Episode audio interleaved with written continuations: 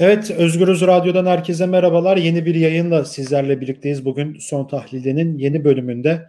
Ee, konuğumuz siyasal iletişimci Evren Barış Yavuz. Evren Hocam hoş geldin yayınımıza. Hoş bulduk Onurcuğum. Kolay gelsin. Teşekkür ederim. Sen nasılsın? İyisin? İyiyiz. Nasıl olsun? Dünden beri Cumhuriyet Halk Partisi'nin 128 milyar dolar nerede kampanyasını ve bu kampanyaya yapılan e, polis müdahalelerini takip ediyoruz e, geceden beri özellikle. E, bir özet geçecek olursak Cumhuriyet Halk Partisi 128 milyar dolar nerede kampanyası yapıyor. E, ve İstanbul başta olmak üzere birçok ilde ve ilçelerde parti ilçe il binalarına 128 milyar dolar nerede pankartları asıldı. E, dün de akşam saatlerinde Cumhuriyet Halk Partisi'nde özellikle İstanbul'daki birçok ilçe değil de e, bu pankartlar savcılık talimatıyla Cumhurbaşkanı hakaret sayıldı. E, yani ilginç bir şekilde ve bu pankartlar vinçle indirildi.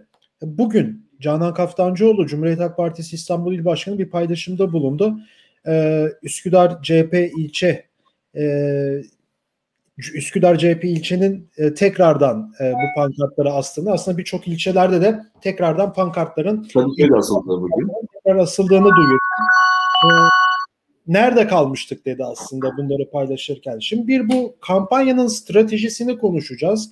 İki bu kampanya tuttu mu? Bunu konuşacağız. Üç neden bu kampanyaya iktidar böyle e, bence anlamsız bir şekilde Cumhurbaşkanı hakaret kılıfı altında tepki gösteriyor. E, bunları siyasal iletişimci Evren Barış Yavuz'la konuşacağız. Şimdi ilk önce düne gidelim Evren Hocam. E, dün siz de takip ettiniz biliyorsunuz. Birçok ilçeden işte bu pankartlar indirildi. Yani bunların indirilme sebebi de Cumhurbaşkanı hakaret olarak e, sayıldı. En azından polislerin, savcılığın talimatı bu yöndeydi.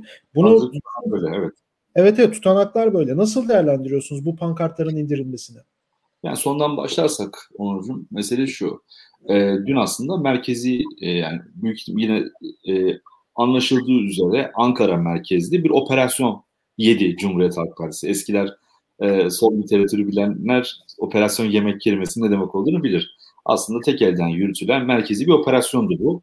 E, 20'ye yakın nokta basıldı. E, bazılarında zor kullanıldı, bazılarında polis içeri girdi, bazılarında münakaşalar yaşandı ve pankartların neredeyse tamamı indirildi. Neyle? Savcı tutanağıyla. Savcı tutanağında ne diyordu? Pankarttan bahsediyor ve pankartla Cumhurbaşkanı'na hakaret suçunun işlendiğini bu yüzden de tedbir olarak pankartların indirilmesi e, gündeme getiriliyor. Şimdi burada aslında dünkü durumda bir özel bir ilçede e, yanılmıyorsam Bayrampaşa idi ama hatırlamıyorsam kusura bakmasınlar. Bir ilçede ilçe başkanı ile polisin yaşadığı bir diyalog var. Yani rastgelenler bence bir izlesinler. O diyalog çok Gazi Osman Paşa çok güzel. Gazi Osman Paşa ilçe başkanı yani bu dizi sizin elinizde tutanak vardı diyor. Burası da bir cumhuriyet diyor. Yani şimdi aslında e, çok net bir çizgi var orada. E, ve orada direneceklerini bu kararı ve hukuksuz iş yaptıklarını ve onların bunu uygulayan memurların üzerinde bir kara leke olarak bunu kalacağını açık açık ifade ediyor. Bu ne demek oluyor? İktidar çok enteresan, iktidarın iletişim kasları ya da iletişim profesyonelleri ya da propaganda aygıtları çok enteresan bir sürece girdiler. İlginç bir döngüye girdiler. Yani normalde bu kadar büyük meseleler, belki bu kadar gündeme gelmeyecek bir meseleyi sürekli saçma sapan tutarsız tavırlarla, sürekli anlamsız sözcülerin anlamsız çıkışlarıyla ve artık en sonunda polis zoru kullanarak e, daha fazla tartışılır hale getirdiler. Şu bugün Türkiye'de herkes şundan emin. 128 milyar dolar Türkiye'nin kaynağı. Yani bugün akşam evine yemek götürmek isteyenlerin, e, üniversite hayali kuranların, korona, e, covid salgınında işte e, ölümü riski alarak e, işe iş yerine giden, sanayi sitelerine giden, fabrikalara giden işçilerin e, kaynağı, öz kaynağı e, hükümet eliyle, iktidar eliyle buharlaştırıldı. Şimdi önce ne dediler? E, dediler ki biz bu parayı koronada, covid salgınında kullandık dediler. Kim eliyle? Cumhurbaşkanı ağzıyla söylediler. Sonra Cumhurbaşkanı bir ay sonra dedi ki yok öyle bir şey, para zaten kasada dedi. Dün başka birisi, başka bir açıklama yapmaya gerek duydular e, para altına çevrildi ve döviz olarak evet. kullanıldı dediler. Şimdi para öyle bir paradan bahsediyoruz ki bizim hesap makinalarımız Türk döviz cinsinde belki 128 milyar dolar yazabiliyoruz ama TL cinsinde yazmanın sıfırları oturtmanın bile çok zor olduğu bir durumdan bahsediyoruz. Şu anda e, bu resmi rakamlar eksi 60 milyar e, dolarda e, Merkez Bankası'nın rezervleri. Bu para yok. Bu para damat eliyle, damadın yürüttüğü bir operasyonla e, aslında buharlaştı. Bunun tek, bu, ben bir ekonomist değilim. Yani bu alana çok girmek istemem, haddim de değil. Ama bu alanın uzmanları bu paranın ne olmuş olabileceğini, hangi e, biçimlerde e, buharlaştırılmış olabileceğini daha çok makul izahlarda bulunuyorlar. Ama iktidar buna bir tane makul, bütünlüklü yanıt veremedi. Yanıt veremediği gibi polis soruyla bunun önüne geçmeye çalıştı. Büyük bir aciz, aciz içerisindeler. E, bu da şunu gösteriyor, bu kampanyanın ne kadar kökleştiğini gösteriyor. Bu kampanyanı biraz geriye sararsak, iki ay kadar önce aslında Kemal Kılıçdaroğlu'nun grup toplantılarında başladı 128 milyar dolar anlatmaya. Yani videoları hatırlayacaklardır. İki ay evet, boyunca evet. peyderpey anlattı bunu. Anlattıktan sonra bunu billboardlara taşıdı. Çok basit bir basic bir tasarımla billboardlara taşıdı. Önce billboardlar engellendi. Sonra billboardlardan artık şey etkisiyle, dalga etkisiyle artık pankartlara dönüştü. Şu anda aslında ilçe örgütlerinin birer pankarta dönüştüğü noktadayız. Belki yarından başka bir zeminde karşılarına çıkacak bu rakam. Bir de yani bu pankartlarla da bir e, politik bir strateji de aslında taktik değil de politik bir strateji de artık belir yani öne çıkmaya başladı. Şunu anlıyoruz biz artık yani Cumhuriyet Halk Partisi şu an takip ettiğimiz kadarıyla birinci noktasına, odak noktasına aslında bu 128 milyar doları bu kaynağa koymuş durumda. Birkaç ee, odak noktası var Onur. Yani aha. bu bunlardan bir tanesi. Dikkat edersen aslında bir eğri, yani bir eğri çizebiliriz. Şöyle bir dalgalanma eğri çizebiliriz. İlk başta esnaflarla odaklandı. Yani esnaf meselesine odaklandı Cumhuriyet Halk Partisi ve bu esnaf meselesine ses getirdi. İktidar mütemadiyen sürekli olarak birkaç tane kozunu kullandığı bu gündem değiştirmenin. Gündemin aslı çok basit. İş, ekmek meselesi, insanların sofrası meselesi. Bu tartışmayı hep bu eksene çekmeye çalıştı e, Cumhuriyet Halk Partisi ve ittifak diyelim. Daha geniş düzlemde bakarsak. Onlarsa bu ittifakı hem bu gündemi dağıtmak için hem de bu hattı bölebilmek için ne yaptı? HDP meselesi üzerine yüklendi. HDP nefreti üzerinden bir zemin kurguladı. Fezlekeler meselesine girdi.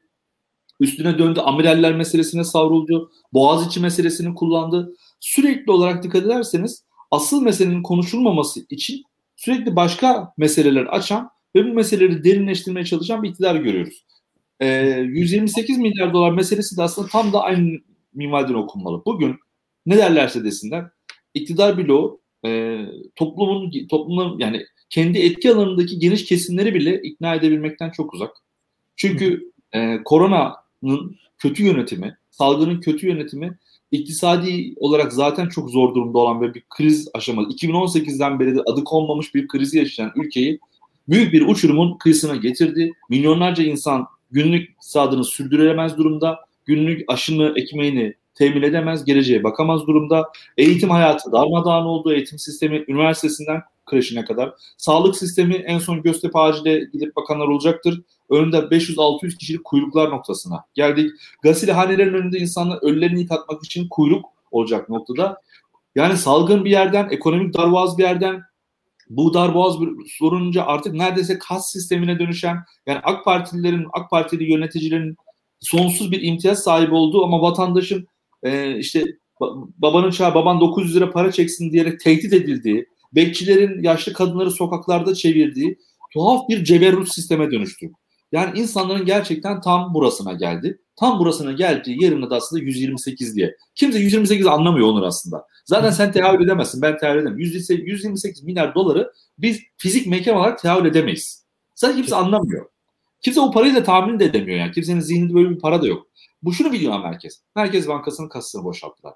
Saralım. Bundan 20 yıl kadar önce yani AK Parti iktidara getirildiği dönemde Şubat krizinde de benzer bir şey yaşanmış. Bir gecede Türkiye'nin e, bütün döviz rezervi boşaltılmıştı. Hem de çantalarla. Aynı noktaya geri sardık. Tekerrürdeyiz. Yani yine sistem başa sarmak üzere, reset atmak üzere. Evet aslında iktidarın da burada az önce belirttiğim gibi politika yürütememesi şeyleri çok. Yani az önce de bir haber gördüm mesela Z kuşağına Z kuşağında ilk defa oy kullanacak olan Z kuşağına ulaşması için ailelerini arayacakmış e, iktidar. Bekçileri de arayabilir. Yani. Bu iyi yine. Aile. evet. Yani ama bir yandan da patates dağıtıyorlar. Şimdi bu patates dağıtımı da hani büyük bir çelişki var ya. Bir yandan işte 128 milyar dolar yok. Bunu açıklayamıyorlar. Senin az önce 3 örnekle sıraladın yani inanılmaz çelişkili ifadeler. En son dün Nurettin Canikli de açıklamalarda vesaire bulundu. Bir yandan da bu paralar yok, yoksulluk gibi vurmuş patates dağıtıyorlar. Bu patatesler de e, basın toplantılarıyla duyuruluyor, tanıtılıyor. Yani enteresan bir dönem ama şimdi tekrardan bu kampanyaya dönecek olursak birazdan kampanyanın e, sonrasını da bunun toplumda nasıl yansımasını da soracağım ama yani dünden şunu da anlıyoruz biz galiba. Yani muhalefete siyaset yasaklanmış. Şüphesiz. Yani bunu net bir şekilde anlayabiliyoruz. Yani, tabii. Evet yani ne bir tek siyaseti AKP ve MHP mi yapacak acaba? Yani bu sorular artık e, peşi sıra gelmeye başladı. Basit bir soru aslında. Yani bu para nerede? Bu soruyor ve bir parti buradan bir politik bir strateji belirliyor. Buradan bir çalışmalar yürütüyor vesaire. Yani buna cevap vermek bir yana bunu yasaklamak, Cumhurbaşkanı hakaret olarak değerlendirmek başlı başına skandal. Peki bu muhalefete yasaklanan siyaseti nasıl değerlendirmek lazım? Yani ne yapılmalı da şu dönem e, muhalif olan yani AKP ve MHP dışında olan diğer partileri bir noktada birleştirebiliriz. Acaba bu 128 milyar dolar mevzusu olabilir mi? 128 milyar dolar bunlardan biri olabilir Onur. Doğru söylüyorsun. Ama hani 128 milyar dolar e, ama bunu besleyen, bununla ilişkili aslında temel soru şu. Bu ülkenin kaynakları, e, bu ülkenin işte iki yıl sonra dünya ekonomi, dünyanın en güçlü ekonomilerinden birini olacağını iddia eden, uzaya sert iniş yapacağını ifade eden, uzay araştırmaları, uzay madenciliğinden bahseden bir rejimin aslında şunu görmek lazım aslında. Hani dünyası, duygu dünyası, imge dünyaları açısından da sürekli bir ileriye erteleme. Yani bugünkü krizi çözebilmek için sürekli 2023, 2023 ile 73'ün çok yaklaştı. 2071 gibi sürekli uzak erişilmez zaman dilimlerine doğru tahvil etmeye çalışıyorlar aslında krizlerini. Ama bugün bence şey şu çok temeldir. Bugün herkesin ortak kesini aslında az önce bahsettiğim e, bir yaşam krizi var Türkiye'de. Onur. Bu yaşam krizinin merkezinde yani yaşam krizinde ne var? Eğitim var, sağlık var, beslenme var, barınma var, e, kendini gerçekleştirme var, sosyalleşebilme var, özgür olma, ifade özgürlüğü var. Bir yaşam krizi yaşıyoruz. Bu yaşam krizinin ekseninde kim nerede güçlüyse orada siyaseti derinleştirmeli. Biri çıkacak esnafları anlatacak. Orada daha iyiyse. Bir tanesi çıkacak işte hekimleri meslek gruplarını anlatacaksın.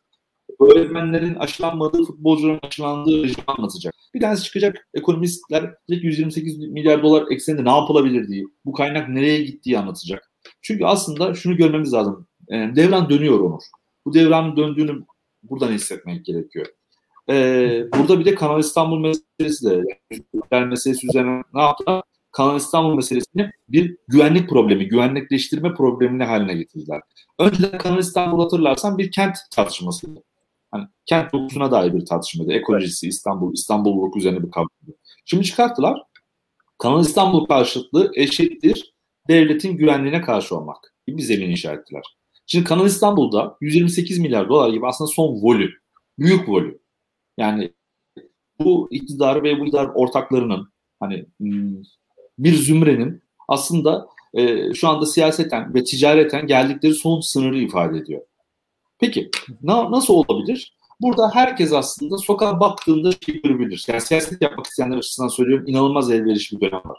Sadece dönüp sokağa bakın. Sadece lokantacılarla ilgilenin. Lokantacılar derken lokanta sahiplerini bahsetmiyorum sadece. Onlar da çok büyük mağduriyet yaşıyor. Garsonlar, valeler, bulaşıkçılar, oraya mal götürenler, mal getirenler. O bir iktisat aslında anlatır. Bir restoranda bile kocaman bir iktisat var. Buradan bahsediniz. Buraya bile eşeleseniz inanılmaz bir eşitsizlik zemini koyuyorsunuz. Sokağa işte Rize'de lebalep biliyorsunuz o artık belki 100 yıl boyunca anılacak ve hiç unutulmayacak o başlığı attığında Cumhurbaşkanı Rize'de yapmıştık bu kongreyi. Rize'de oradaki esnaf şeyi gördü. Yani kongreye 10 bin kişi toplayabildiklerini ama 10 bin kişiden 5 kişi şurada çay ocağında tost yediremediğini gördü. Bu eşitsizlik zeminini çok içselleştirildi ve insanların bence zoruna gitti. Bu çok temel bir şey. Bu eşitsizliği sürekli vurgulamak lazım. Ve bence e, şu görüntü çok net. Bugün iktidar bile oyunu kuramıyor. Sürekli savuruyor. Ya patates meselesi bile olur. Yani bunların elime meselesini ironi yapıyoruz ama patates soğan meselesini yine Kemal Kılıçdaroğlu bundan bir önce ifade etti. Sonra belediyelerine biliyorsunuz talimat verdi bu insanlar. E, belediyeler patates soğan alıp dağıttılar. O dönemde AK Parti'nin yetkilileri dalga geçiyorlardı. Siz ancak patates soğanla uğraşırsınız diye. Şimdi devlet politikası haline geldi. Hatırlarsan 2018'de e, döviz krizinin olduğu dönemde tanzim satışlar vardı. Evet. Yine evet. benzer bir yere sarıyor. Lupa sardılar. Yani bizim e, dijital medyanın tabiriyle bir lupa sardılar tekrar. Bir, evet. Bu, bu loop'tan aynı... çıkamıyorlar şu an. Çok da çok daha kötü bir durumdayız ama şu an. Yani 2018'deki tanzime göre şu an daha yani derinleşti aslında her şey. Yoksullukta, krizde. Şimdi aslında bu ülkede aslında açlık tartışması ciddi bir tartışma. Hani açlığı nasıl algıladığınızla ilgili bir şey. Mesela yani ben Nazım Hikmet'in açlık tabirini yani şiirsel olacak biraz ama daha yakın düşerim her zaman. Açlık diyor Nazım Hikmet. Yani ekmek bulamamak değil, her gün yarma çorbası içmekten bağırsakların düğümlenmesidir diyor. Yani bizdeki aslında açlık biraz Nazım'ın anlattığı gibi başlık. İnsanlar kötü besleniyor. İnsanlar hayal kuramıyor. İnsanlar tatil yapamıyor. İnsanlar çocuklarının için bir gelecek hayal edemiyor. İnsanlar kendileri için huzurlu bir yaşam hayal edemiyor. Sürekli borç göndererek yaşıyorlar. İnsanlar bu borçların içerisinde boğuluyorlar. Genelde dikkat ederseniz çok ciddi intihar vakaları yaşandı. Belki bir kısmını evet. hiç şey yakalayamadık, ucunu bile yakalayamadık. Bu intihar en diptekilerin yapacağı bir şey değildir Onur. Dipten, dipte olmayanın, dibi, yani dibin ne olduğunu bilen, kendini oraya düşeceğini düşünen insanların yapacağı bir şeydi. Bu yüzden çok fazla esnaf intihar etti çıkışsızlıktan. Borçların altında ezildi bu insanlar. Elbette 2018'den daha kötü durumdayız. 2022 daha kötü olacak. 2023 daha kötü olacak. Yani e, ve elbette daha iyisini söylemek isterdim ama hiçbir ekonomik sosyal göstergemiz bu toplumsal çürümenin ve sosyal çürümenin e, eşlik ettiği ekonomik darboğazın aşılacağına dair bir ibare ve emare göstermiyor. Tek çare e, iktidarın köklü biçimde değiştirilmesi ve bu ülkenin gerçekten kaynaklarıyla, insanlarıyla bir, şeye yeniden inşa edilmesi. İşte yani iktidarın kök yani değişmesinde de gelecek olan yeni iktidara neyse artık e, bir enkaz da e, enkazı da devralacağı ortada ki nereden baksan bu da işte hemen de düzelebilecek bir şey değil. Aslında zorluk orada başlıyor. Yani Türkiye'nin minyatürü İstanbul'dur, Ankara'dır. Hani AKP'den o belediyeler alındığında yani Cumhuriyet Halk Partisi'ne muhalefete geçtiğinde yani Ekrem İmamoğlu biliyorsun yani o birinci yıldan sonra mı bir buçukuncu yıldan sonra mı ne asıl yapmak istediği şeyleri yapmaya çalıştı ki hala yapamıyor aslında yani o geçmişin e, izlerini kapatmaya çalışıyor ve süre yetmiyor yani. Loop demiştim ya bir önceki sette. Evet. Yani bu şey benziyor. 100 yıl önce asıl Cumhuriyet'in kurulduğu döneme aynı. Yani hanedandan kalan bir şey vardı. Bir tablo vardı. Yani bugün çok öğütleri, bugün ballandıra ballandıra anlattıkları e, Osmanoğullarından kalan. Şimdi yine benzer bir durumda başka bir hanedandan bize bence 100 yıldan 100 yılın öncesi kadar en az o kadar kötü bir tablo kalacak. Ee, bu tablo nasıl onarılır? Bence çok ciddi bir toplumsal uzlaşı ve konsensüsle, yeni bir anayasayla, yeni bir toplumsal sözleşmeyle herkesin kendini eşit, adil hissettiği ve bu hani nasıl derler bu çöpü beraber kaldırıp bu yükü beraber taşıyacaksak herkesin hakkının ve hukukunun tanımlandığı bir zeminde kaldırılır. Ama çok zor bir dönemde. Yani 128 bir kilit haline gelecek olur. 128 bu dönemin kodu haline gelecek. İki kod var belki bu dönemde. Bir tanesi de deprem vergileri olacak. E, bu da evet. bunu da yanına eklemek lazım. E, stratejik olarak, iletişim stratejisi olarak son derece isabetli, e, son derece karşı tarafa yıkan, yükleyen, karşı tarafı paralize eden bir dil bu. Çünkü çok basit. Ne dediği çok belli. Soruya cevap vermeleri son derece güç e, ve çünkü cevap verdikleri her durumda kendilerini faş etmiş olacaklar, ifşa etmiş olacaklar. O yüzden de aslında sıkıştırdığın yerden devam etmen gerekiyor, devam etmeleri gerekiyor. Umarım bu anlamda karar alıcıları da böyle isabet ederler. Ben kararlı olduklarını görüyorum. Ee, bu memleketin bunu tartışmasında şey var, isabet var. Yani memleketin yapay saçma sapan gündemlerin içine kaybolmasındansa bunları tartışmasında isabet var. Ee, ve bu ülkede birkaç gün önce sen de takip ettin. Sen görüyorum yaptığın programlardan da gayet başarılı ve izliyorum. Gencecik insanların tek hayali bu ülkede 20 yaşlarında bu ülkeden gitmek. Başka evet. hiçbir hayali olmayan. Bu kadar insanın geleceğini çalan bunlar. Muhatabı burada. Hani bu insanlar bu ülkede iş bulamıyorsa, bu insanlar bu ülkede bir gelecek göremiyorsa, kadınlar bu ülkede özgürce yürüyemediklerini düşünüyorlarsa muhatabı belli. Soyut, dışarıdan, gökten gelen bir şey yok, kaide yok. Gayet maddi ve yaşamın içerisinde bir durum var. Sorumluluk sahibi olmak lazım. Dönüştürmeyi ve değiştirmeye cüret etmek lazım. Benim de gördüğüm bu. Ee, çok büyük bir yük ama. Bu konuda haklısın yani. Hiç hiç kolay bir şey olmayacak yani. Evet aslında e, neo AKP dönemi artık sanki konuşulmaya da başlanıyor gibime geliyor en azından. Ee, çok teşekkür ederim programa katıldığın için. Eyvallah. Teşekkür ederim Onurcuğum. Sağ olasın. Ee, arkadaşlara da kolaylıklar diliyorum. Ee, değerli bir iş yapıyorsunuz. Devam edin. Biz de sizin yanınızdayız. Teşekkür ederim. Evet, siyasal iletişimci Evren Barış Yavuz'la birlikteydik. Ee, Cumhuriyet Halk Partisi'nin 128 milyar dolar nerede kampanyasını ve bu kampanyaya, bu pankartlara, billboardlara, afişlere e, savcılık kararıyla polislerin müdahale etmesi, tekrar indirilmesi vinçlerle ve tekrardan Cumhuriyet Halk Partisi tarafından kararlı bir şekilde, inatlı, ısrarlı bir şekilde bunların asılmasını, bu kampanyayı konuştuk ve tabii ki de muhalefete bir yerde iktidar mesaj veriyor. Ne yazık ki yargı ve polis kolluk aracılığıyla bu mesajı veriyor. Bence en dikkat edilmesi gereken en can alıcı noktalardan biri bu. Siyaseti bir tek ben yaparım.